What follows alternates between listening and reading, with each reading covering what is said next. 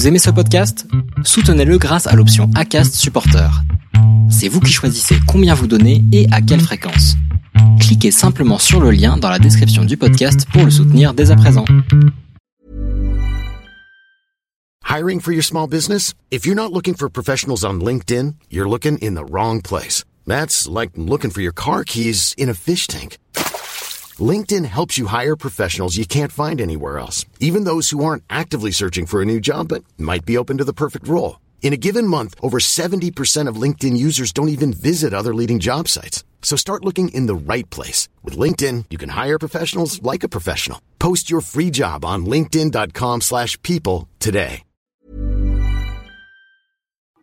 Allez, nouvel enregistrement aujourd'hui avec Ronan. Ronan Simon, on aurait presque pu enregistrer euh, en présentiel pour une fois sur euh, sur l'instant outdoor parce que quasiment la totalité des épisodes que j'enregistre se font euh, se font à distance. Mais Ronan, on est presque voisins et tu m'as contacté pour parce que tu vas faire quand même un défi assez incroyable dont tu vas pouvoir nous parler dans dans cet épisode. Et mais d'avant tout, d'avant tout, avant tout, je te propose de te présenter s'il te plaît.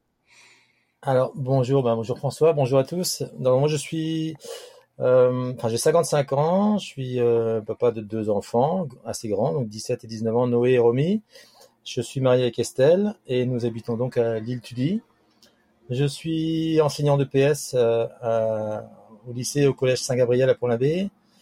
Et puis d'un point de vue sportif, j'ai été entraîneur de foot pendant de très longues années, jusqu'à l'an passé. Euh, un niveau, un haut niveau régional, et puis footballeur avant ça. Et j'ai découvert le triathlon donc il y a de ça un an. Euh, voilà, j'ai commencé par un half Ironman à 6 ans, de Tribraise, euh, invité par un copain en fait qui organisait. Et c'est comme ça que j'ai découvert le, le triathlon. Alors, euh, qu'est-ce qui t'a fait euh, basculer? Parce que quand on est euh, footeux, il y a beaucoup de footeux quand même qui se reconvertissent sur les, les sports plutôt d'endurance, type triathlon, trail. On en voit beaucoup hein, qui, mhm. qui passent du foot au trail aussi. qu'est-ce qui t'a fait basculer vers, vers ce sport-là? Et qu'est-ce qui t'a plu peut-être plus que dans le foot? Ou si c'était complémentaire Dis-nous un peu cette transition, comment elle s'est faite euh, ouais, c'était plutôt complémentaire parce que moi j'étais j'étais un footeux coureur à pied, toi j'allais pas super vite, mais par contre j'étais vraiment endurant et c'était ma une de mes qualités au foot. Donc j'ai toujours couru, j'ai toujours été, euh, j'ai toujours aimé ça. Et puis euh, un de mes joueurs en fait était le président du Trail de Garlédan, euh, Bernard Gauthier. Donc il m'a invité à participer au, au tout premier Trail de Garlédan. Euh, donc j'ai dû faire la deuxième année, je pense, en 99. Euh, alors j'avais, il me disait que c'était difficile, mais j'avais jamais imaginé que ça pouvait être aussi dur, aussi dur que ça. Euh, donc euh, parce qu'il y avait aucune préparation à l'époque. Hein. Je jouais juste au foot et puis, puis voilà, je me suis aligné au travail de Garédan. Sur quelle distance? Sur le grand. À l'époque, c'était 42 ou 41, je sais plus le premier qu'il a fait. Et j'ai bien figuré, j'ai dû finir 12e ou 15e. Et, et vraiment, j'avais, je m'étais pas préparé du tout. Et donc, tous les ans, je fais cette épreuve-là. Voilà. C'est le seul truc que je faisais comme course à pied pendant 20 ans. Et pour mes 50 ans, on m'a offert le marathon de Paris. Et puis, je me suis dit, voilà, je voulais viser 3h15, j'ai fait 3h17. Et, euh, et puis, ça m'a plu. En fait, la préparation m'a bien, bien plu. Surtout. Et puis, même l'événement, quoi. C'était vraiment, euh, c'était tout nouveau et je trouvais ça génial. Malgré mon âge avancé, euh, j'ai trouvé super de, de courir euh, et toute cette foule autour et, tous ces tous ces concurrents, c'était vraiment génial. Alors pourtant, c'est des épreuves qui sont presque complètement différentes entre le trail de Garlédan où t'es vite dans la nature, où t'es vite. Euh... Bon, il y a quand même un peu de monde maintenant, mais à l'époque, il y avait euh, quand même un peu un peu moins. Euh, contrairement au marathon de Paris où c'est un événement de masse, euh, certains les opposent. Est-ce que toi, tu trouves des similitudes et puis du plaisir dans chacune de ces types d'épreuves? Euh, ouais, la similitude, c'est que c'est le dépassement de soi quand même. Tu, moi, quand t'es, quand t'aimes bien performer, bah, tu, tu te mets forcément dans le rouge, que ce soit sur un 10 km ou sur un 40, euh, c'est pareil. Donc, euh, la différence entre les deux, c'est que, bah, alors, à Guerre-les-Dents, on passait tout le week-end là-bas, et puis y avait, on était toute une bande d'amis à y aller, avec la famille. Et puis, euh, puis Guerre-les-Dents, c'était plus à titre individuel. Je ferme juste la fenêtre, pardon. Euh, voilà. Et, Et puis la différence aussi, c'est que la souffrance à guerre les dents, elle peut durer 4 heures. Quoi. Euh, dans le marathon, il reste les 10 derniers kilomètres qui sont un peu difficiles, mais c'est pas du tout la même échelle qu'un trail comme guerre les dents le trail de Guerre-les-Dents, euh, pour ceux qui connaissent pas, il, est quand même, euh, il est quand même relevé, il est quand même costaud. Il commence à être vraiment plutôt célèbre. Hein. Il y a quand même pas mal de, coureurs qui viennent s'affronter sur, qui viennent de toute la France d'ailleurs sur euh, sur ce trail-là et on appelle ça un peu le champion du monde de championnat du monde de la Bretagne. on aime bien appeler ça comme ça. Il fait souvent très chaud en plus sur ce trail à Guerre-les-Dents. Et il est ultra technique quoi. vraiment, il est. Et cette année, j'ai eu une frayeur d'ailleurs là-bas, donc je te raconterai après dans la préparation, mais ouais. Bah vas-y, raconte, euh, raconte bah, ça. je, me suis aligné juste sur le 26 pour, euh, pour me préparer, mais sans, sans faire la course vraiment à fond. Et à 2-3 km de l'arrivée, j'ai en, dans les descentes, j'accélérais quand même. Je me dis, il faut quand même que je me lâche un peu. Et j'ai sauté au-dessus d'un rocher et je suis tombé sur un. Il y avait une racine, je pense, cachée sous des feuilles. Et ma cheville a brillé, ça a claqué, euh, mais vraiment fort. Parce que le concurrent suivant s'est arrêté, il me dit mais tu t'es cassé le tibia ou je dis non, et puis il me dit voilà le bruit que ça a fait. Et je pense que c'est le ligament de la cheville qui a peut-être pété, je sais pas. Euh, donc j'ai eu grosse frayeur. J'ai fini les deux derniers kilomètres ben, tout doucement. Et puis ça, a été. Euh, le lendemain matin, ça allait plutôt bien, sauf que le genou opposé en fait a, hyper gonflé. J'avais un gros gros hématome au genou euh, ou un épingement. Et là j'ai eu vraiment peur j'ai cru que Northman c'était mort. Et du coup, malgré ce bruit et ce ligament que tu penses avoir claqué, euh, rien, pas te... Non, non, mais j'ai vraiment des chevilles de vieux. J'ai été opéré des chevilles déjà, et enfin de fouteux qui sont. Euh, du coup, je pense qu'il y a il doit manquer des ligaments dedans. J'ai pas, fait, j'ai jamais fait d'IRM. Et puis à la radio, tu le vois pas en fait. Donc euh, bon, elle est, elle est instable, hein, mais bon, ça, ça le fait quand même. ok. ah, j'ai euh, ma femme qui s'est fait, euh, qui faisait du basket à très haut niveau et enfin très haut, euh, plutôt bon niveau, et qui qui qui arrêtait pas de se faire des chevilles comme ça. C'est vraiment l'enfer hein, quand t'as les chevilles qui sont. Elle a fini par se faire opérer et depuis, eh ben, elle fait du travail aussi et elle s'est plus jamais fait une cheville. Alors on lui a dit que la prochaine fois que ça que ça lâchait, ce serait pas au niveau de la cheville, mais au niveau du genou. Euh, donc elle est plutôt prudente, hein, notamment dans les descentes. Mais euh, en tout cas, euh, ben, l'opération fonctionne. Enfin, du moins, a fonctionné pour elle.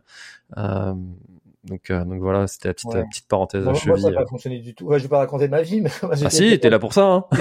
à 17 ans en fait de ma cheville, mais ça a répété direct. En fait, il y avait un tournoi de foot international qui suivait derrière, et ça a répété direct. Donc tu vois, ça, ça, je pense que les méthodes n'étaient pas aussi performantes que, que, que maintenant.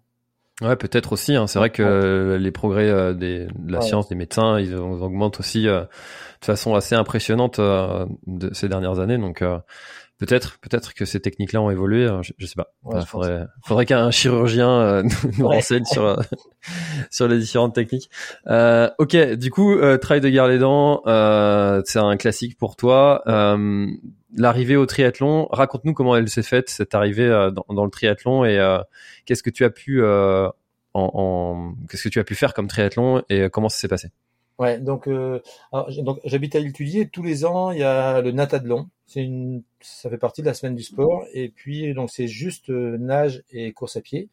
Et tous les ans, je la faisais depuis très très longtemps. Et puis, il manquait que la partie vélo en fait pour euh, voir si j'étais bien, enfin si ça me plaisait. Et donc, il y a un copain qui organisait le tri, qui faisait partie des organisateurs du Tri Braze qui m'a qui m'a dit mais tu devrais venir faire, tu nages correctement, tu cours plutôt bien et puis ben en vélo on verra bien. Et donc je me suis inscrit au Tribrace et j'ai acheté un vélo. Et puis je me suis aligné au Tribrace et bon j'ai pas fait des grosses pertes, c'était quand même un gros niveau, il y avait des c'était championnat de Bretagne également. Donc euh, mais je finis bien et je me dis mais finalement c'est beaucoup plus facile qu'un trail quoi. Euh, je suis sorti de là vraiment frais en fait, sans avoir euh, trop pioché. Euh, je me suis dit, c'est peut-être mon truc en fait, ou enfin, ça me dérangeait pas de faire plus long. Et avec lui, on s'est dit, il faudrait avant d'être trop trop vieux, qu'on s'aligne sur un Ironman. Et ça s'est arrêté là. Et puis, alors, je suis arrivé au Northman, en fait, euh, je suis allé chez un autre ami qui, lui, sans nous prévenir, s'était inscrit au tirage au sort du Northman. Et il nous dit, ben, peut-être que l'an prochain, on va aller en Norvège, passer l'été. Je dis, ah ouais, qu'est-ce que tu vas faire? Il me dit, ben, le Northman. Mais je connaissais pas, hein, pas du tout. Et puis euh, il me montre les images. Oh les frissons, je dis mais oh, le truc de dingue, ça va être terrible de faire ça. Et le lendemain, sans dire à personne, je vais sur le site et je vois inscription 10 euros. Il y avait plein plein de candidats à s'inscrire. Je lui dis bon, je vais m'inscrire. De toute façon, je vais pas être tiré au sort, c'est sûr. Mais vraiment comme ça, hein, sans, sans, avec aucun espoir.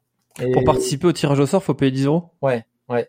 Ok. Donc je paye et puis euh, ça passe la semaine et je m'y intéresse pas du tout. Et je sais pas, un soir après, euh, je, me mets sur internet et je me dis tiens, je vais aller sur le site euh, de Norseman et ils mettent le tirage au sort a été fait, consulter la vidéo YouTube. Donc c'était en fait la nana qui, organise, qui montre les algorithmes qui permettent de tirer au sort tant de Français, tant de femmes, tant, tant de Norvégiens, tant d'Américains, etc. Et, et, ça défile quoi. Et puis pendant qu'elle parle, en fait, les noms défilent en bas de l'écran. Et ça défile, ça défile, et puis je sais pas, deux minutes de la fin, il y a mon nom qui apparaît. Et là je dis waouh, ça a été un choc, vraiment. je me suis dit waouh, c'est pas vrai. Et là j'étais obligé de dire à Estelle, je dis ben écoute, je m'étais inscrit au euh, à l'Ironman du Northman et j'ai été tiré au sort. Euh, qu'est-ce qu'on fait? Et parce que c'était juste à la fin, en plus il restait deux jours pour confirmer. Et je sais pas si c'est deux jours. Enfin bon, il restait un petit peu de temps pour confirmer. Et je me dis, ben, on est obligé quand même. Il y a des gens, on se fait dix fois qui, ou sept, dix fois qui, qui essaient de tirer des tirs au sort, ils sont pas pris. Et puis moi, je suis pris en, en une fois, quoi. C'est un, un bol monstre. Et c'est peut-être un signe, quoi. Donc, euh, donc on est parti dans cette aventure comme ça. Il y, y, a combien de, de personnes à tenter euh, En fait, je crois qu'il y a entre 4 et 5 000 à s'inscrire, sauf que les gens qui sont déjà inscrits ont droit à un billet par inscription. Donc je crois qu'il y avait 8500 euh, billets de tir au sort. Alors ça veut dire que si tu t'inscris euh, pour la cinquième fois, es, ton nom, t'as cinq fois dans, dans, dans... Ouais, c'était ça en tout cas il y, a, il y a un an. Alors je sais pas si ça continue parce que j'ai entendu dire que ça a été modifié, mais je me suis pas plus euh, renseigné que ça. Et, euh, donc une semaine avant le North, avant d'être tiré au sort, je connaissais même pas le Northman. J'avais même pas vu euh, Intérieur Sport sur Canal. Quoi.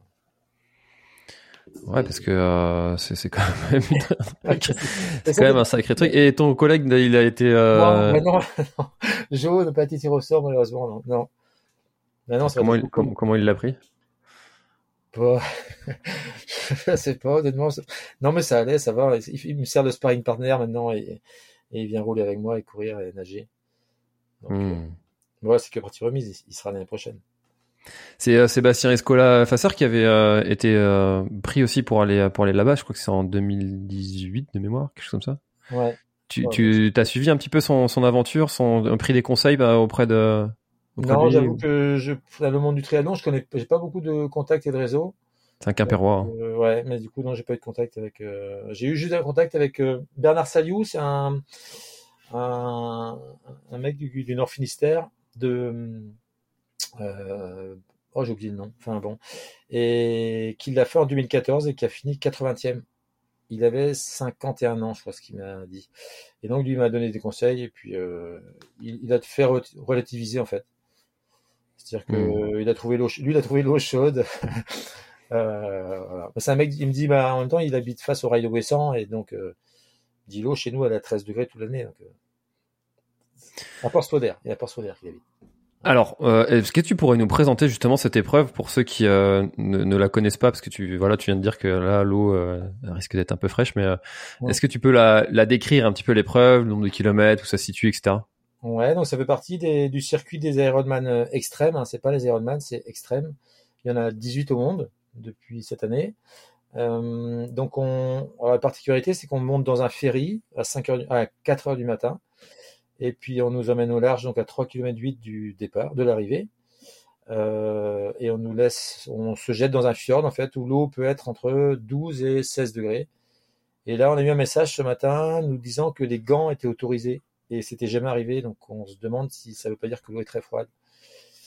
Euh, voilà. Et puis ensuite, donc on, on enfourche le vélo et là on a 180 km de vélo avec 3350 de dénivelé.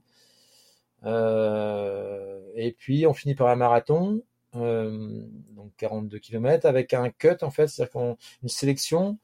Si on est dans les 160 premiers au 37e kilomètre, on a le droit de finir les 5 derniers kilomètres en montée sur le, vers le Gauche Open, donc le deuxième sommet de Norvège. Et si on n'est pas dans les 160, donc là on finit sur du plat et on finit les 5 derniers kilomètres euh, jusqu'à une arrivée un petit peu différente, mais on fait les 42 quand même. Et, et donc là-haut, il y a un t-shirt noir et en bas, c'est un t-shirt blanc. Voilà Mmh. différence entre les deux. Et il n'y a pas de ravitaillement, nulle part. Donc c'est en autonomie avec sa famille, c'est la famille qui a sur le ravito euh, tout le long de la course et, et les règles sont en fait hyper strictes. C'est là qu'il faut faire très très attention et, et être prudent. C'est-à-dire les règles Non, strictes. en fait, euh, euh, par exemple, les 35 premiers kilomètres, c'est de la montée. C'est pour monter sur le plateau à 1200 mètres. Euh, les routes sont super étroites. Et si euh, ton support, ils appellent ça les supports, si ton support se gare sur le côté droit et si une des roues euh, euh, dépasse la ligne blanche qu'ils ont en Norvège, tu prends un avertissement. Et puis au bout de quelques avertissements, tu es euh, disqualifié. Si ta voiture te t'ouvre la route, reste trop longtemps devant toi, pareil, tu prends un avertissement. Si tu t'assois euh, sur le bord de la voiture, tu prends un avertissement. Si le coureur qui t'accompagne dans les 25 derniers kilomètres euh, te dépasse, tu prends un avertissement. Voilà, c'est plein de petits détails comme ça. Et ça veut dire qu'il y a des, euh, des arbitres qui sont un peu partout. Quoi. Ouais, ouais, c'est ça. Il y a plein Hmm. d'arbitres en moto. Ouais. Et euh, alors, comment, comment est-ce qu'il, euh, enfin, c'est, euh, comment est-ce que les coureurs voient ça d'un œil euh, général, de manière, enfin, parce que tu sais sur le, le trail, le, le sujet du pacer, ça fait, ça fait débat quoi. Il y a, y a des gens qui disent ouais, mais c'est pas juste. euh, moi, j'ai pas, j'ai pas moyen d'avoir un pacer. Ou, ouais, mais euh, ça va, enfin, ça fausse entre ceux qui peuvent, ceux qui peuvent pas, etc. Et du coup là, pour le coup, ben, il y a, il y a vraiment aucun, aucun autre moyen que d'avoir une assistance pour pouvoir aller au bout. Ah oui, non, non. Tout le monde a une assistance, quoi. Ouais, bah là, le jour, il y a un, on a un réseau, on a un, un, un, mince, un groupe Facebook euh, avec tous les inscrits de 2023 euh, de toutes les nationalités. Et je crois que le jour, un Américain se retrouve sans support là. Si c'est son, son pote s'est blessé en moto et pour l'instant il cherchait donc il a contacté tous les gens du Northman voir si dans leur dans nos accompagnateurs on n'avait pas quelqu'un qui acceptait de le, de le suivre. Donc c'est compliqué. Là. Mm. Et reste, parce que ça veut dire que pas d'accompagnateur égale euh, pas de course, quoi. Ah ouais, ouais. Il y a un Français qui vient avec sa femme, uniquement. Ça veut dire qu'elle va devoir euh, bah, l'habiller en sortant de l'eau, ramasser son vélo, prendre la voiture, euh, anticiper les différents arrêts, le ravitailler, remonter dans la voiture, le filmer. le- Je sais même pas. Ça va être la plus fatiguée, ça va être elle le soir, ce sera pas lui. Ouais, souvent les, les assistants disent ça, hein, que euh, c'est un, c'est le- le- presque l'épreuve la plus dure. euh, ouais, c'est Ah c'est aussi un, ouais.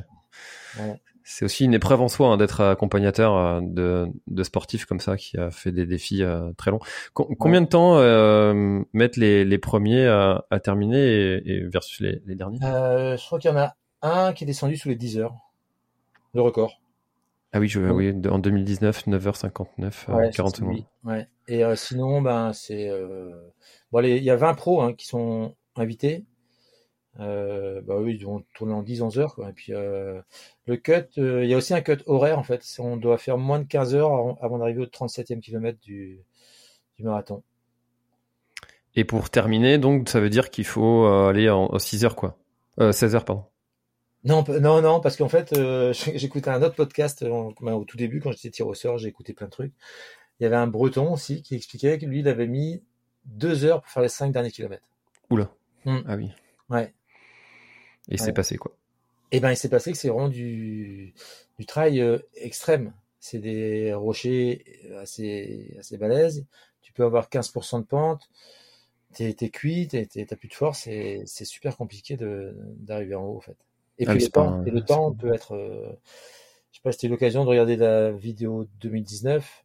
Ils ont eu un temps exécrable euh, pour monter, pour arriver au Gostat Open. Alors oui, c'est parce que t'as ça en plus, quoi. Au- Au-delà de l'eau froide euh, que tu nous as décrit au début, euh, tu as les conditions météo qui sont pas bonnes. C'est quelle période de, de l'année là-bas? C'est euh, été, hiver, c'est été? L'été, ouais, mais c'est L'été, euh, Enfin, il n'y a pas de saison en fait. C'est ce qui. j'ai- on- enfin, J'ai fait plein de recherches et ils te disent bien que tu es, sûr d'avoir les quatre saisons dans ta journée. Quoi. Faut pas rêver. Tu peux pas avoir de la chance de te dire tu vas avoir bah, du soleil tout le temps ou du vent dans le dos tout le temps. Bah, ça, à la limite peut-être. Mais tu es sûr, t'es sûr d'avoir euh, 25 degrés au fjord ou 30, de monter, d'arriver entre 0 et 10, d'avoir du vent, tu peux avoir de la grêle, tu peux avoir de la neige, tu peux avoir la, la pluie, c'est sûr. Enfin, tu vois, c'est, j'ai l'impression que c'est vraiment ça le, la particularité de, du Northman. C'est la Hmm. météo. Ouais. Et alors, euh, alors c'était il y a combien de temps le tirage au sort? Euh, le mois de novembre. Mois de novembre. Ouais. Euh, à partir du moment où tu as été tiré au sort, euh, donc novembre 2022, euh, qu'est-ce que ça a changé dans ta vie au quotidien Comment est-ce que tu as réagi à, à- dans les jours qui ont suivi le, le, la réponse, le résultat Qu'est-ce qui s'est passé? Et ben au départ, tu mets du temps à réaliser parce que tu, j'ai consommé beaucoup beaucoup de, de vidéos YouTube, de podcasts, de tous les gens qui l'avaient fait. J'ai appelé Bernard Saliou et il m'a expliqué. Et, et puis une fois qu'on a décidé d'y aller, ben je me suis investi à 2000% et, et à 55 ans, tu repasses euh, sportif de haut niveau quoi. C'est génial. J'ai trouvé ça fabuleux. Je pensais Yeah. plus que sport. Enfin, j'avais on est allé deux fois au ski avec des élèves, euh, même au ski, euh, entre chaque cours, je faisais de la muscu, je faisais du gainage, je faisais des étirements, je faisais, j'avais tout le temps mon élastique de natation. je- Ouais, ouais, c'est, depuis neuf mois, c'est, c'est permanent, quoi. La quantité de sport, elle est juste, euh, je suis même surpris de tenir. Bah, c'est un peu la question que j'allais te poser. C'est, euh, t'es passé de, bon, t'étais pas euh, non plus euh, quelqu'un qui faisait jamais de sport, hein, mais Ouais. mais avec une quantité qui a augmenté comme ça assez rapidement, ton corps l'a accepté, l'a, l'a encaissé, et t'as changé des choses sur le sommeil, alimentation, des, des choses pour favoriser ta récupération peut-être ou Eh ben, j'avoue pas grand chose. Alors, j'ai fait, alors, ce que je prends en plus, c'est je prends de la spiruline. Je prends ça en plus depuis le tout début. Chez Breizuline Chez Brésuline, ça. Allez, Avec Mathieu. Avec Mathieu. Voilà. je devais aller chez lui ce matin. Ah, c'est vrai. Cool. J'y vais, euh, j'y vais. euh, finalement, j'irai euh, plus tard, mais je n'ai pas pu aller ce matin. Mais Ah, euh, cool. ouais, ouais. Et ben ouais, c'est un de mes partenaires en fait, donc euh, bon, on est voisins, hein, donc euh, voilà. Euh, ensuite, euh, si j'ai acheté aussi un rouleau, tu sais, chez Decathlon pour se masser les jambes. Là. Et comme routine, bah, je fais ça tous les soirs depuis le début. Je masse euh, ischio et mollet depuis le tout début et je m'étire en méthode Mézières tous les soirs euh, ischio. En méthode, pardon? Mézi- méthode Mézières, tu sais, tu mets les jambes euh, contre le mur là. T'es le dos à plat par terre, et puis tu mets les jambes raides contre le mur, tu essaies de former un angle de 90 degrés là. Et tu restes 5 minutes. Ah, Les jambes en l'air, du coup. Ouais, c'est jambes en l'air, ouais. ouais. Voilà. Je fais ça. ça, c'est ma routine tous les soirs. Et puis, au début, j'avais acheté un élastique pour la natation aussi, où je faisais beaucoup, beaucoup de, de travail, euh, de mobilisation de l'épaule. Euh, j'avais été conseillé par Thierry Douriang, tu connais peut-être, c'est le Non. entraîneur de Quimper, de l'UQN. Comme ma fille est nageuse là-bas, du coup, ben, il, il m'a également aidé. Donc, euh, donc voilà, c'est lui qui m'a donné plein de conseils là-dessus. Je connais Thierry Henry, qui est, euh, Ouais, Thierry aussi, il est, ben, Thierry, il a souvent, il, il étudie, ben, on se voit souvent. hmm, qui Ouais. est pas le joueur de foot d'ailleurs, mais euh, Non, c'en est des qualités sportives aussi. Hein. mais bon, il a, il a quand même été à un sacré niveau lui aussi. Ah ouais, ouais, bon, toujours. Hein. Oui, oui, oui. C'est vrai que j'aimerais bien être gaulé comme lui à ça, au même âge. Ouais, c'est clair. Euh, bon, bah, écoute, on, on salue euh, tous ces tous ces gens qui t'ont euh, aidé, conseillé, inspiré à, Ouais, à, préparer cette euh, cette cette épreuve. Euh, alors justement, est-ce que tu- enfin qu'est-ce Si, que tu peux nous dire Pardon, je te coupe juste. Le dernier effort, c'est que depuis une semaine, j'ai une- j'ai sollicité une nutritionniste, Julia Baleine. Ah bah Julia, je connais aussi. on- Ah bah voilà. nos, nos enfants étaient dans la même classe. Ok. Bah voilà, tu vois donc. Euh, Ouais. ouais. je me suis dit Le, petit monde de la Bretagne. ouais, qu'il fallait que je mette tout, tout de mon côté. Et il manquait un truc, c'était la nutrition et l'hygiène de vie, que vraiment j'avais pas fait d'effort du tout. Rien. Et alors, qu'est-ce qu'elle t'a conseillé euh, Et est-ce que euh, tu as tu as dû modifier des choses Est-ce que tu as appris qu'il y avait des choses que tu faisais qui n'étaient pas euh, optim- optimisées et que tu pouvais euh, corriger Ouais, je le savais. Je savais bien que que prendre une bière c'est pas terrible ou deux, que manger du gâteau breton tous les soirs c'est pas terrible, que bouffer de du chocolat c'est pas terrible, que pas manger assez de pâtes c'est pas terrible. Donc elle a rééqu- rééquilibré toute mon alimentation et finalement je m'y retrouve. Je, suis- je suis pas euh, en manque de certains aliments et mais mon assiette ressemble à une assiette de sportif quoi. Puis euh, et c'est quand même varié donc c'est vraiment. euh, Puis j'avais besoin que ce soit cadré en fait. J'aime bien quand les choses sont, quand on m'impose un, un petit peu les trucs. Et c'est ce qu'elle a fait. Donc, euh, en dehors de la course et sur les temps d'effort aussi, elle m'a donné des conseils que j'ai testés en vélo et à pied. Et c'est top. C'est vraiment chouette. Hmm. Donc, Ouais, Julia de Impulsion Nutrition, euh, si euh, jamais ça Mm. vous dit d'aller euh, d'aller prendre des recommandations, conseils. alors, elle quitte la Bretagne, elle part habiter dans, dans, les, dans les Alpes. Mais, mais en tout cas, elle reste disponible à, à, distance. Ouais, très compétente. Ouais. Euh, ok, super. Euh, et du coup, euh, alors euh, en termes d'entraînement, euh, est-ce que tu te fais accompagner par quelqu'un pour structurer la préparation d'une épreuve aussi aussi exigeante? Ouais. donc la première chose, c'est que j'utilise une, application, c'est Nolio. Ils m'ont, en fait, ils m'ont offert une, un abonnement jusqu'à la course. Donc, et je peux inviter tous les entraîneurs que je souhaite. Donc au départ, je savais pas trop où j'allais. Donc j'ai m'a sollicité Thierry Audrien, qui est l'entraîneur de l'UQN. J'avais un pote prof de PS qui était cycliste, c'est Romain Stéphane, euh, qui m'a coaché en vélo pendant tout l'hiver. Et puis euh, j'ai pris des cours de natation euh, avec Enzo, un moniteur de, Pont-l'Abbé. et puis et j'ai pris également bah, un pote qui lui par contre est très performant en triathlon, c'est Xavier Dagorn, ancien entraîneur de, de crossman de haut niveau et qui a également coaché Xavier Le Floch en triathlon. Et ça, je le savais pas au départ. Donc, il me donnait des conseils juste en, c'est lui qui a préparé mon marathon. Euh, juste sur les, courses à pied, c'est lui qui me coachait. Et puis, au fur et à mesure, quand on discutait avec Romain et lui, ben, il avait tout un programme de triathlon, en fait, qui s'adaptait bien et, et puis, et puis assez pointu, quoi. Il est, il est très, très curieux des études scientifiques et des, avancées, euh, un peu pointues en programmation d'entraînement. Et du coup, ben, je lui ai fait confiance et c'est lui qui gère euh, intégralement euh, l'entraînement. Et deux autres personnes m'ont aidé également. C'est Cyril Pouzenec, qui est préparateur physique du, de la section du Gabon et qui, tout l'hiver, m'a préparé des séances d'entraînement en prépa physique, en musculation. Et puis le deuxième, c'est un autre, c'est deux anciens élèves en fait. C'est vrai que c'est sympa. C'est Steven Lepape qui est préparateur mental et qui finit sa thèse là à Brest et lui, m'a, bah, il m'a servi, il m'a fait des séances de préparation mentale. Et au début, honnêtement, hein, au début, j'y croyais pas trop quand j'étais en dehors de ça. Et ben, il m'a fait changer d'avis. C'est vraiment super bénéfique. Alors, euh, déjà, on, salue euh, nos qui sont passés sur le podcast. J'étais en train d'essayer de rechercher le, numéro de, de, l'enregistrement. Je ne l'ai pas retrouvé euh, parce que ça fait un moment qu'on avait enregistré ensemble. Mais euh, fouillez, chers auditeurs, vous trouverez si vous voulez en savoir un peu plus sur la solution de, de Nolio. Euh, euh, ça fait beaucoup de monde quand même euh, qui, euh, qui gravite autour de, de cette préparation de entraînement. Comment est-ce qu'ils arrivent à se coordonner tous pour parce que j'imagine que tu vois tu vas pas mettre une séance d'intensité à vélo juste après une séance d'intensité à pied ou une grosse séance de de natation le matin de d'une grosse séance de course à pied. Enfin comment est-ce qu'ils sont coordonnés tout ce petit monde? Ben, au fur et à mesure, Nolio a pris sa place, c'est-à-dire que là, ils avaient tous accès, ils avaient tous un compte Nolio, et ce qui faisait qu'ils voyaient les séances des autres et puis euh, pouvaient communiquer sur Nolio. Mais au départ, c'était vraiment, euh, ouais, c'était, bah, j'ai sollicité toutes les personnes compétentes que je connaissais, et, donc c'était moi qui jonglais un peu avec tout ce qu'ils me disaient de faire. Mais j'ai j'ai fait des priorités en fait, c'est-à-dire que fallait absolument que je sache nager 3800 mètres sans être fatigué dont la priorité, ça a été d'apprendre à nager correctement. Et puis, euh, et puis comme disait Romain, il fallait que je devienne cycliste, et j'étais pas cycliste. Donc, euh, j'ai pas fait de course à pied du tout, tout l'hiver. Comme c'est ma principale euh, qualité, c'est la course à pied, en tous les cas par rapport aux autres.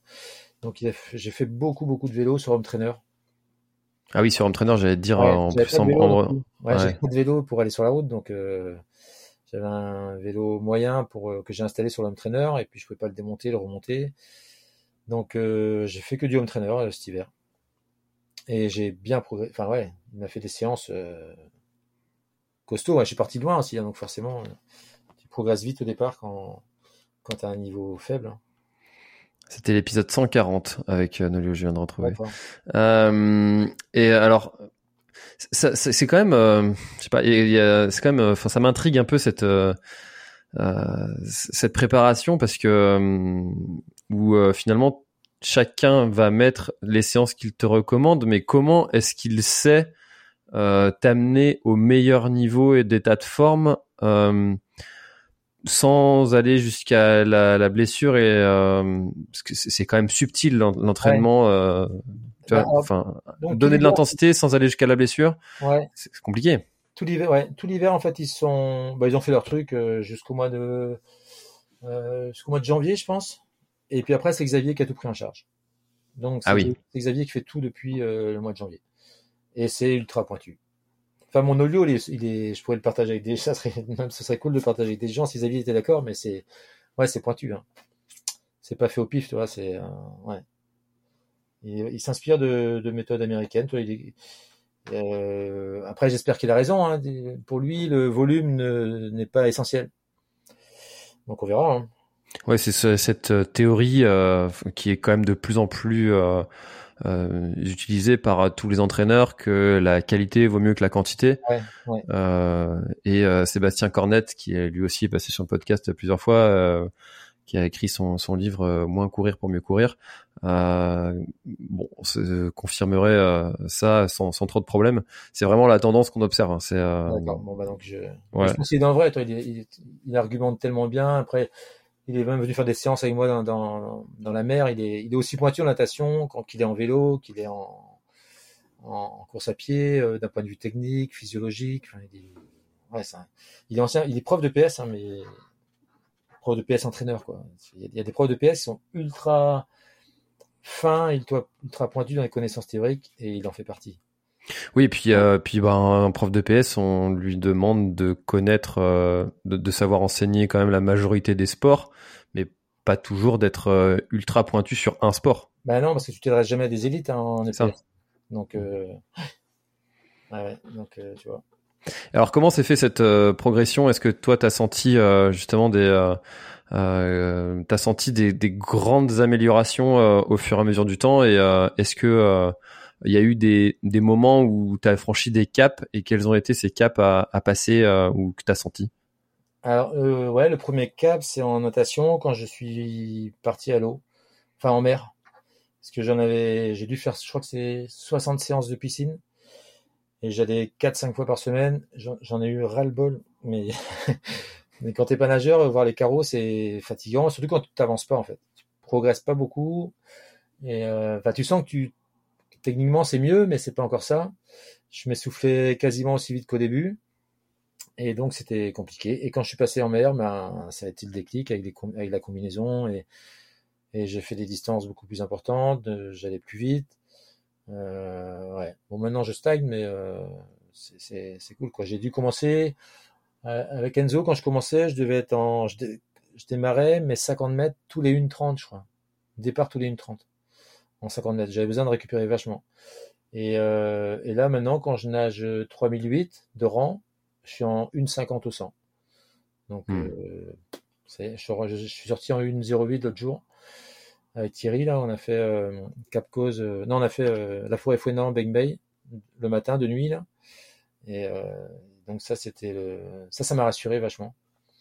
Et puis, et le gros, un autre truc important, c'est quand j'ai fait le semi de l'Ocronan, je l'ai fait en mode euh, entraînement en me disant il ah, faut absolument que demain matin je puisse m'entraîner.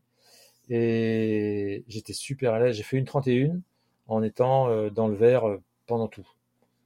Et je me dis waouh quand même là ça. Et je m'étais pas entraîné en course à pied tout l'hiver. Donc ça ça a été génial.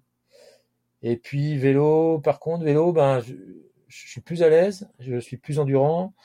Mais quand je vois la vitesse des triathlètes, je suis encore loin derrière eux mec qui roule à 34-35 de moyenne. Et, tu vois, le Triad Braze euh, à Zinzag d'Ocris, j'ai roulé à 32 de moyenne. Et j'étais super content, sauf que ils roulent à 35-36. Ouais, puis en plus, le, le, le, vélo euh, sur le triathlon, c'est euh, là-dessus que se fait euh, ouais. la, la, plus grosse différence entre les, les, les cyclistes et les non-cyclistes. Il y a une différence qui est énorme à l'arrivée. quoi. Ah ouais, c'est terrible. Et bon, j'ai quand même progressé, tu vois, et et, euh, et, du coup, quand je, quand je grimpe, tu vois, je vais souvent faire euh, Méneskeller à Châtelain. Je, bah, je, passe super vite, mais par contre, ça me fatigue pas. Je, je suis pas épuisé en, faisant six fois le truc. Je me dis, bah, ça va quoi. Et quand je regarde les, parce qu'on a aussi un compte Strava avec tous les gens qui vont au Northman, et ça te permet en fait de comparer un peu leur rythme sur euh, course à pied, sur vélo et tout ça. Ouais, je me dis, je suis, je suis dans la moyenne quoi. Euh, ouais. Et alors, quelle est ta, quelle est, euh, enfin là, tu nous parles de, de pas mal de d'entraînement, de, de natation, de vélo, de bon, peu de course à pied parce que c'était là, là, ton point fort. à quoi ça ressemble une semaine classique Surtout que là, on est, on enregistre le 13 juillet, donc il te reste quatre semaines. à quoi ça ressemble une semaine classique d'entraînement? Euh, alors ça, ça a varié. Hein. J'ai commencé au tout début, j'étais à 8-9 heures par semaine d'entraînement, donc c'était pas, pas excessif. Le plus fort, c'était pendant les vacances, j'arrivais à 25 heures d'entraînement. Euh, mais quand je parle d'entraînement, c'est juste d'entraînement vélo, course à pied et natation, ou vraiment au début de la séance, quand je suis en activité. quoi. C'est pas le gainage, euh, l'étirement, ça j'enlève. Et là actuellement, je suis, euh, quand je regarde Nolio, ah ouais, mais je suis plus en truc. Euh, la semaine dernière, j'étais à 18 heures d'entraînement. Et cette semaine, donc ça, on commence à baisser à partir de cette semaine. Et là, on arrive à, euh, je regarde en même temps, euh, on doit être à à peine 15 heures cette semaine.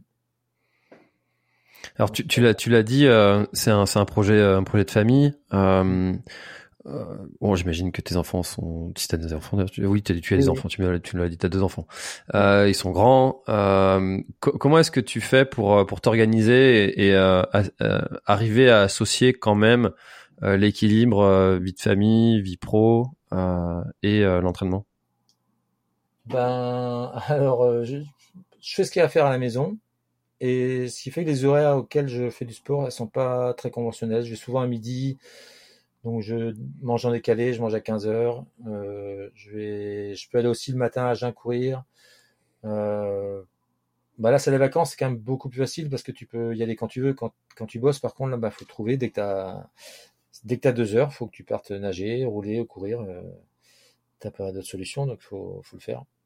Mais la motivation est telle en fait que t'as, c'est vraiment ça le truc, c'est le Norseman, t'as T'as jamais de problème d'entraînement parce que tu, si tu regardes une image du ferry et puis tu dis oh là là purée, oh, faut que j'y aille là. faut pas que je sois à la rue de Georgie. Donc, euh, donc ça t'est déjà arrivé de, de, culpabiliser de pas pouvoir aller faire une séance? Ouais. Oui, ou de pas avoir l'hygiène de vie par exemple euh, adaptée au projet. Plus ça. Parce que j'ai, dû, je crois que j'ai raté deux séances depuis le début.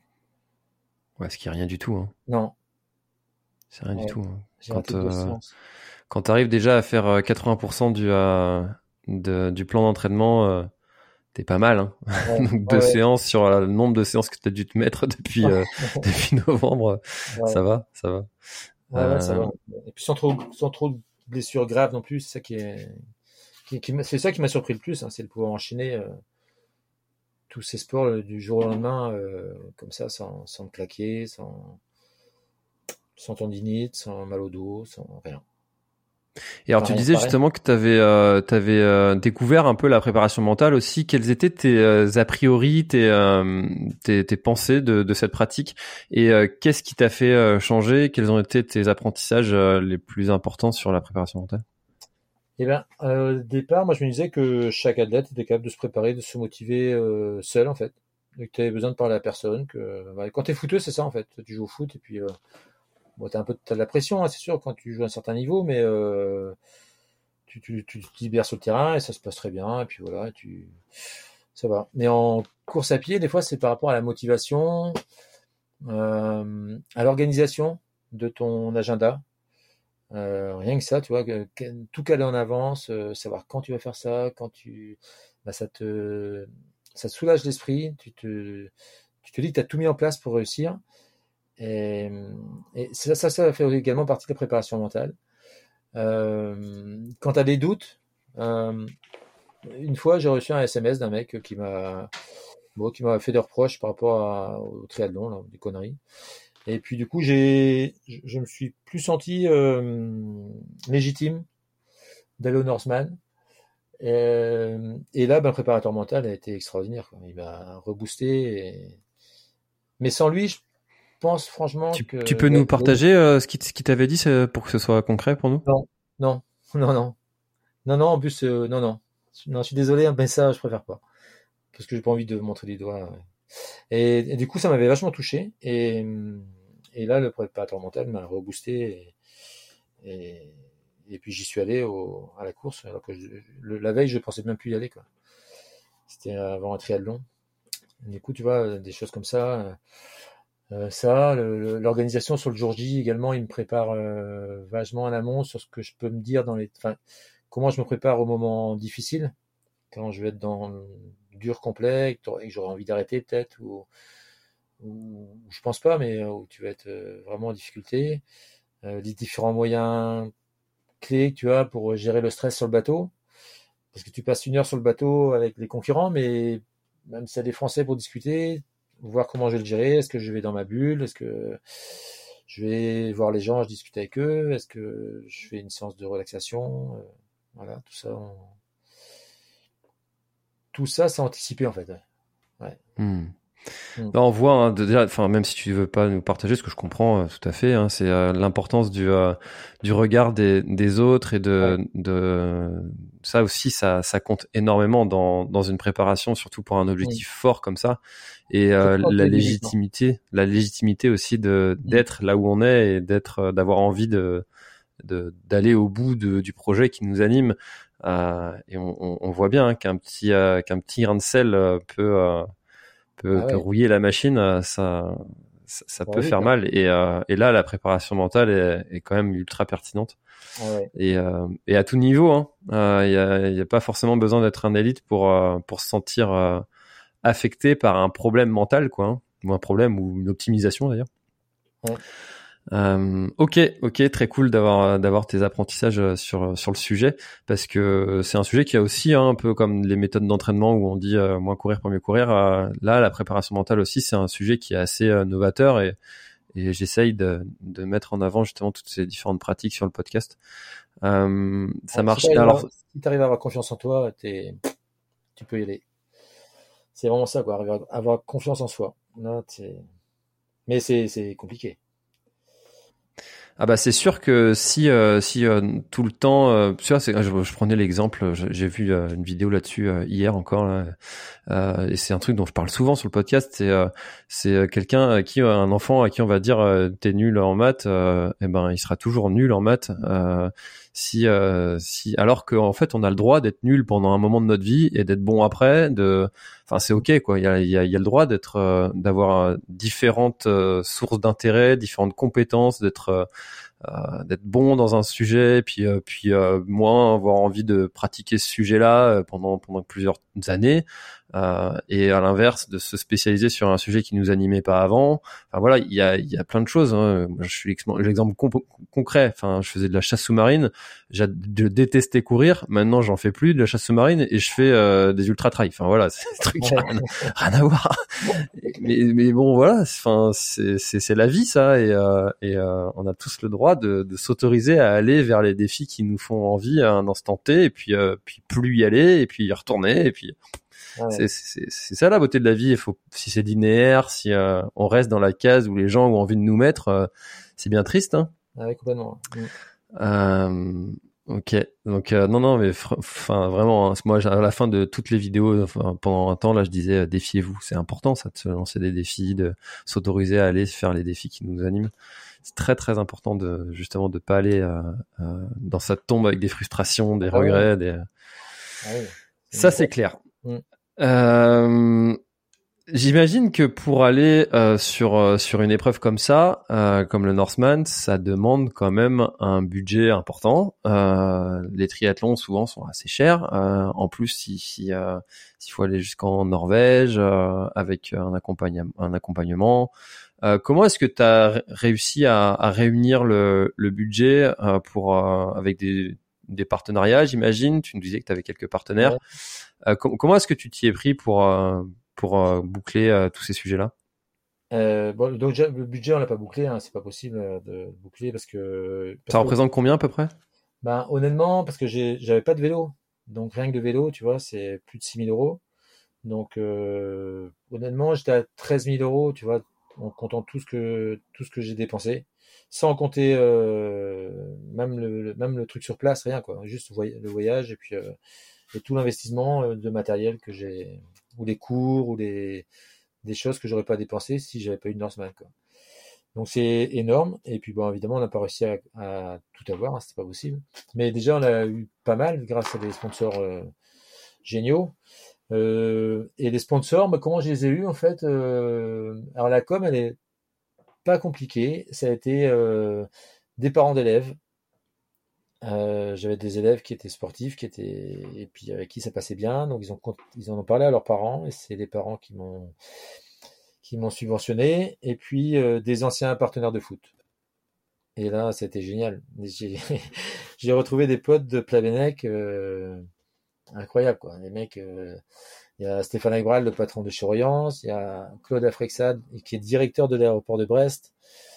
Euh, il y a Marc Boutruche, euh, qui est maire de Kévin, là, pareil, qui, est patron de Tiglad, euh, Tiglad Investissement, là. Et puis, et puis, c'est que des amis. C'est que des amis. Et puis, une autre personne qui, qui souhaite pas qu'on parle d'elle.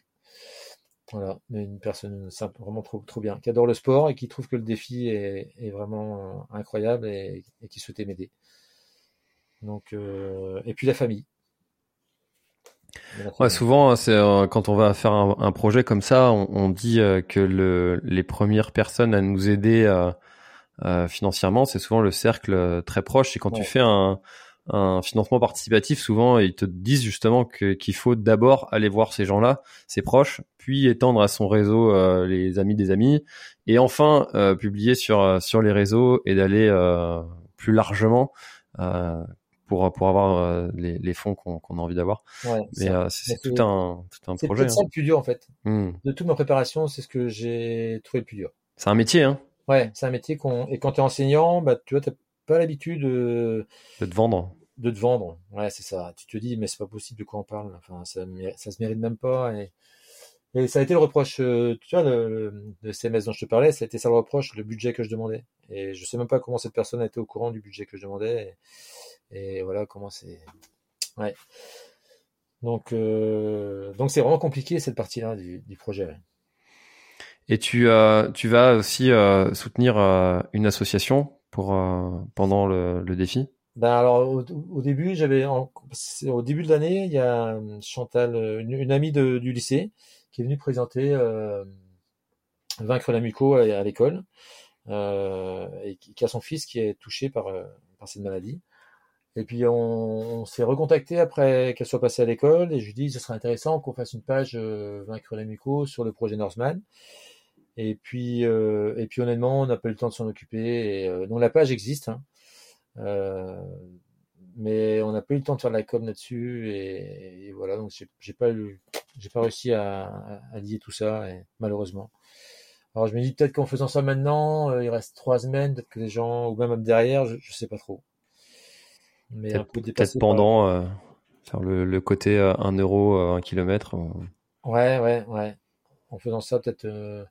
Bah ouais c'est pas mal tiens Mais c'est euh, c'est ça aussi. c'est- Enfin, c'est des sujets dont on parle peu et puis quand on voit certains qui marchent très bien, on s'imagine pas du tout le le, le travail et l'investissement qu'il y a derrière et d'aller euh, tous les jours chercher, de se, faire, se prendre des, des, des portes. euh, ouais c'est vraiment un travail qui est ultra important. Et tu vois, même moi, avec ma, ma communauté qui est quand même assez importante sur euh, sur YouTube, j'ai quand même 15 000 abonnés. ah ouais Euh, tu vois, je, je, je quand je fais une, euh, euh, j'ai fait pour pour le tabac euh, un défi euh, d'une pointe à l'autre, faire de, de du cap de la Chèvre jusqu'à la pointe du Raz, cent- une centaine de kilomètres. Tu vois, mon père est décédé d'un cancer du poumon, c'est un truc qui me parle énormément ce sujet-là. Et ben, euh, quand j'ai fait la demande de, de, de fonds pour, euh, pour, ce, pour ce projet, j'ai pas mis une intensité énorme et pour, ben, j'ai récolté euh, moins de 300 euros. Euh, Ouais. Donc, euh, quand tu vois des, cagnottes qui, qui montent à 1000, 2000, 3000, c'est Ah ouais. énorme, c'est énorme, c'est Énorme. énorme le travail qu'il y a derrière. Mais c'est un vrai, enfin, c'est un vrai savoir-faire et que, et que j'ai pas. Rien que les réseaux sociaux, heureusement que ma femme s'en est occupée parce que je- au début j'avais commencé à le faire, mais je pouvais pas en fait. Je savais pas faire et puis euh, tu t'as l'impression d'être maladroit à chaque fois que tu publies un truc. Donc elle s'est formée avec une amie et c'est, c'est, c'est Estelle du coup qui gère tous les réseaux sociaux et, et moi je gère rien Hmm. parce que c'est hyper chronophage en plus. Et oui, à qui le dis-tu? Et, et pas que ça, je trouve. C'est même stressant parce que tu, t'as- tu te demandes si tu fais pas une connerie en publiant un truc, quoi. Si, si t'as pas oublié quelqu'un, si, euh, si la phrase est bien tournée, si, tu vois. Donc, euh, je trouve ça compliqué. Le sport, l'aventure sportive est géniale. Tout ce qui est autour, c'est vraiment plus complexe. Mais bon, ça m'a permis de retrouver des amis vraiment que j'ai pas vu depuis euh, les potes de foot, je les avais pas vus depuis 30 ans quoi. J'ai 30 ans que j'ai pas vu les les deux joueurs de Plabennec c'est incroyable. Ouais, c'est pour ça, tu vois, quand on parle de, de la professionnalisation de, du sport avec, euh, avec euh, le, enfin pour les trailers du moins, euh, c'est vrai qu'on leur demande de courir vite et on leur demande aussi d'être bons communicants, alors que les deux sont pas forcément liés. C'est pas parce que tu cours vite que tu sais bien parler, euh, de, ah utiliser. Enfin voilà, ça n'a rien à voir en fait. Hein. Mais pourtant, ils devraient savoir faire les deux s'ils veulent euh, être professionnels dans leur sport, ce qui est pas toujours nécessaire dans d'autres sports. Euh, donc, euh, mais bon, c'est comme ça, hein, c'est faut le savoir. Euh, quand tu veux euh, faire de cette activité ton métier, euh, il faut le savoir en avant. Tu, comment est-ce que tu te sens à un mois de cette course, de faire partie justement de ces 250 privilégiés Et qu'est-ce que tu attends au final de, de cette course? Qu'est-ce que qu'est-ce qu'est-ce que t'en attends? Eh ben moi j'attends le t-shirt noir et déjà. Euh, J'imagine pas passer une super agréable journée, c'est sûr. Ça va être un, gros gros effort. Et je pars dans l'inconnu complet en fait. Parce que j'ai jamais fait d'Ironman, j'ai jamais fait un effort de plus de 8h30. Euh, je suis pas cycliste. Euh, bah, c'est la découverte. Je pense que j'aurai plein plein de souvenirs suite à, cette épreuve-là. Euh, après, euh, ce que j'attends, bah c'est ouais, puis c'est c'est une aventure quoi. C'est comme si euh, pas comme si c'était marché sur la lune, mais c'est tu, tu vas dans, dans l'inconnu complet avec des Américains, des Norvégiens, des, Italiens, toutes sortes de nationalités, des Français qu'on commence à connaître. Euh, avec ta famille, tes potes, mon pote, parce que on est quand même 10 à partir. Il y a toute une famille qui m'accompagne et qui, donc Lionel, qui sera, qui m'a fait découvrir le triathlon, qui sera mon support numéro 2, enfin numéro 1, et ma fille sera le numéro 2. Euh, ouais, ça va être une l'aventure d'une vie, vraiment. Je pense que j'ai mis ça, ou le journaliste a mis ça comme titre. Euh, je pense que c'est l'aventure sportive d'une vie, ouais. Je suis pas sûr que j'ai un truc plus intense euh, derrière ça. Et puis on, a, on a échangé avec Brice. Brice est un concurrent français de cette année qu'il a déjà fait en 2019. Et il disait, vous, avez, vous imaginez pas ce que vous allez ressentir. C'est irréel, quoi, vraiment. Vous allez vivre un truc de dingue. Et beaucoup appellent ça l'enfer du Norseman. c'est bizarre, mais... mais après Bernard Saliou m'a dit, euh, lui c'est la pire épreuve de sa vie, hein. celui qu'il a réussi en 2014. Il a adoré l'entraînement, donc ce qui est mon cas aussi pour l'instant. Et par contre, le jour J, euh, ça a été euh, terrible. Il a failli perdre ses deux meilleurs amis et sa femme. Parce, qu'il était désagréable au ravitaillement. il est marrant, hein, c'est un mec génial. Il est, il est très drôle et ouais, ouais, il était super désagréable avec ses potes qui étaient jamais au bon endroit, jamais avec la bonne nourriture. Euh, dans la dernière montée, il a, il a largué sa femme parce qu'il y avait un concurrent qui le suivait trop près. Du coup, il a accéléré et puis sa femme n'a pas réussi à le suivre. Donc il me disait, j'ai failli divorcer voilà, au sommet. c'est vraiment, il est super sympa. Donc, euh, ouais, on s'attend à, à, vivre des moments difficiles et de toute façon, rien que quand tu regardes le Northman, euh, quand tu vois les gens à l'arrivée, tu ça, t'as, déjà été hyper ému. Alors quand si toi tu arrives à le vivre euh, pour de vrai, eh ben, ça va être juste fou quoi. Et alors jamais de d'Ironman avant celui-là. Euh, c'est couillu quand même d'aller euh, d'aller te lancer sur ce défi. T'as pas voulu en faire un, un petit avant euh, pour te chauffer pendant la prépa? Non, bah, bah, après c'est le tirage de sort qui m'a emmené là, hein, c'est pas moi. Non, mais pendant pendant ces, les six premiers mois de l'année, là. Bah non, de toute façon j'étais pas prêt. Ah oui. Yannick, Xavier me disait c'est pas la peine. J'ai fait deux half et puis bah, tu vois le trial de j'ai gagné 32 minutes sur un an. Donc je me dis bah, j'ai bien progressé partout. Et puis euh, celui du tri brace, non, le tri brace j'ai gagné 32 minutes et le trial brace j'ai fini premier de ma catégorie. Je me dis, de toute façon je pourrais pas être mieux, je vois bien, je pourrais pas être mieux que ça. Hein. Donc euh, après, je sais bien que l'Ironman ça n'a rien à voir avec un half, mais c'était pas dans le planning d'entraînement quoi, c'était pas fait. Euh. Il y en a qui l'ont fait hein, chez les Français, je vois qu'il y en a qui qui, ont, qui sont inscrits en Ironman. Bon, après, ils en avaient déjà fait. Je, crois que je dois être le seul à pas avoir fait d'Ironman, je pense, euh, sur les Français. Mais il y a d'autres personnes dans mon profil, a, j'ai vu qu'il y avait un Américain là, non, un Norvégien ou un Finlandais, qui a, il y a un an, il a participé à l'homme le plus fort du monde, là, Strongman, et il pesait 135 kilos. Et il, s'est inscrit euh, à l'Ironman, donc il fait l'Ironman aussi. Et il a perdu 35 kilos lui. Mais bon, j'espère qu'il sera derrière moi. J'adore ces histoires. J'écouterai ça toute la journée. Euh, moi, je trouve ça tellement, enfin, je trouve que la vie en général, là, en ce moment, c'est tellement aseptisé, ça manque de panache, tu vois, de d'oser faire des choses que personne ne fait. Ça, on, on manque d'histoires comme ça. Et sur le podcast, moi, j'ai la chance justement de recevoir plein de gens qui en ont plein de panache et qui, euh, qui, euh, qui, euh, qui osent faire des choses comme ça. Et, ouais. et je trouve ça génial de, de casser les codes et de, voilà, de pas se dire que euh, pour arriver à tel endroit, il faut cocher cette case, puis celle-ci, puis celle-ci, puis celle-là. Non, il y a des gens qui arrivent à, à alors sans faire n'importe quoi, hein, mais euh, euh, à, à, ne pas justement suivre ces, ces chemins euh, tout tracés que, que beaucoup de gens ont envie de qu'on respecte. Et, quand, et je trouve ça regarde, génial. Quand, quand je regarde en arrière, en 2013, j'ai eu un problème cardiaque et le chirurgien m'avait dit, ben, le sport c'est fini pour toi et là, je lui dis, mais non, pas, mais ça, c'est impossible. Achevez-moi dans ce cas-là. Et il me dit, ben, une solution, c'est d'opérer, en fait. Et du coup, j'avais été opéré à, à, Rennes, début janvier, là, et, et, puis depuis, je fais du sport. Mais tu vois, si je repense à ce 15 décembre 2013, et ben, il m'avait dit, c'est fini. et là, j'ai au Northman. Donc, c'est encore euh... plus bizarre. Bah ouais, non mais voilà, ouais. voilà. Bah, tu vois, tu, me, tu me donnes des frissons là. Tu vois ouais. ouais c'est bizarre. Hein. C'est. Euh... Mais grâce à lui, enfin, c'est des magiciens ces gens-là. Vraiment. Ouais, et puis en même temps, euh, il te dit, euh, là potentiellement c'est fini quoi. Ah ouais, mais il dit ça. Et puis je lui dis, mais non, non, c'est pas possible. non, faut trouver une solution. Je lui dis, je vais pas prendre des cachets toute ma vie, et puis et pas faire d'efforts violents, pas de course. Je dis, mais non, non.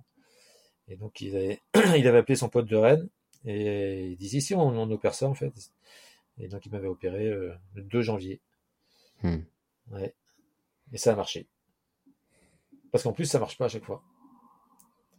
Ouais, en plus, ouais. Ouais, ouais, cool. Et tu vois, sur le, le Grand Raid du Finistère que, que j'organise, euh, j'ai autorisé la participation d'un coureur qui a justement des problèmes, euh, enfin qui a eu des problèmes cardiaques euh, et euh, qui avait énormément de mal à avoir des autorisations euh, de la part des médecins pour faire du sport en, en compétition euh, et qui, enfin, il a un parcours incroyable. Enfin, il fait des traversées de, de, de massifs à vélo, à pied, ouais. des, des, tours de Bretagne en bikepacking. Enfin, des trucs de fou que que la moitié des coureurs qui ont un certificat médical ne, ne feront jamais. mais lui, il fait ça tout seul. Et, et puis, euh, et puis bah, il a fini par réussir à avoir justement ce certificat médical en faisant tout ça, euh, toutes, ces, toutes ces épreuves euh, en solo. Euh, et, euh, et voilà, il y a plein de gens comme ça qui arrivent à, à, à, surmonter, même si on leur dit non, faut pas. Bon. Euh, Ronan, on arrive gentiment à, à l'heure. C'est mmh. passionnant notre, notre conversation et j'aime bien sortir un petit peu aussi de raconter d'autres histoires que celles du, euh, du trail. Euh, c'est aussi l'objectif de, de, ce podcast qui s'appelle l'instant outdoor et de parler aussi un peu d'autres sports que, que, le trail tout le temps. Euh, Est-ce que tu aurais un message à transmettre à ceux qui nous écoutent? On a compris que ton objectif c'était justement d'avoir euh, ce t-shirt noir euh, pour pour le Northman. Est-ce que tu aurais un message à transmettre à tous ceux qui auraient écouté le, podcast et qui pourraient aussi peut-être être intéressés de, te suivre euh, durant, l'aventure? Bah, le, message, c'est dire que vraiment le sport, ça ouvre des portes euh, mais incroyables. C'est si vous avez la chance de faire du sport collectif, déjà quand je vois mon histoire euh, personnelle, c'est extraordinaire. Et puis pour se découvrir, le sport d'endurance et d'ultra trail, enfin d'ultra endurance, c'est vraiment extraordinaire et, et qu'on soupçonne vraiment pas les hum, capacités du corps humain et, même du sien quoi. Euh, c'est assez incroyable. Euh, donc voilà, et puis ben euh, et puis remercier surtout les, les 10 personnes qui me suivent et qui viennent avec moi en Norvège parce que parce que là, en plus, rester en Bretagne, attendre la Norvège, avec le temps qu'on a, c'est pas génial pour les personnes qui aiment le soleil, quoi. en l'occurrence ma femme. Donc c'est un peu compliqué ce temps-ci, mais voilà. Vivement qu'on soit parti. Bon, eh ben écoute, euh, moi je suivrai ça avec euh, grande attention et puis euh, en tout cas je, je m'engage ici à, à, affirmer une nouvelle fois que bah, j'irai jamais faire cette aventure parce qu'il fait beaucoup trop froid, c'est c'est impossible pour moi d'aller là-bas. J'ai entendu que t'aimais bien le chaud, toi. Ah ouais, non, c'est pas possible. Hein. Ça, franchement, je pense que je reste sur le bateau. Ou alors, euh, une fois que j'ai plongé, je remonte. Je sais pas s'il y a moyen de remonter. Il n'y a pas moyen. Il a pas moyen. Il a pas moyen. bon, bah alors, euh, bah alors je reste dessus. euh, ok. Bon bah écoute, merci Ronan d'avoir partagé euh, ton histoire, c'était c'était génial. et puis bah bonne aventure à toi et j'espère que tout se passera comme comme tu le souhaites. Mais en tout cas, vu comme tu l'as préparé avec cette intensité, cette rigueur et et cet accompagnement aussi. Hein. Merci à tous tes accompagnateurs, merci aussi à tous tes partenaires qu'on a cités euh, dans, dans le podcast. C'est, euh, c'est toujours chouette de pouvoir euh, compter sur, sur des gens pour nous aider à accomplir nos défis. Merci Ronan, encore une fois, et à bientôt. Merci François, c'était super sympa. Cool. Voilà, l'épisode est terminé, j'espère qu'il t'a plu. Je t'invite à aller checker NAC, comme je t'en ai parlé au tout début de l'épisode, avec le code PlanetTrail, P-L-A-N-E-T-E-T-R-A-I-L. Tu auras moins 15% sur ta commande. Et moi, je te souhaite un très, très, très, très, très bon footing, très bon trajet. Bref, ce que tu es en train de faire, je te le souhaite un très bon. Allez, à bientôt dans un prochain épisode. Bye bye.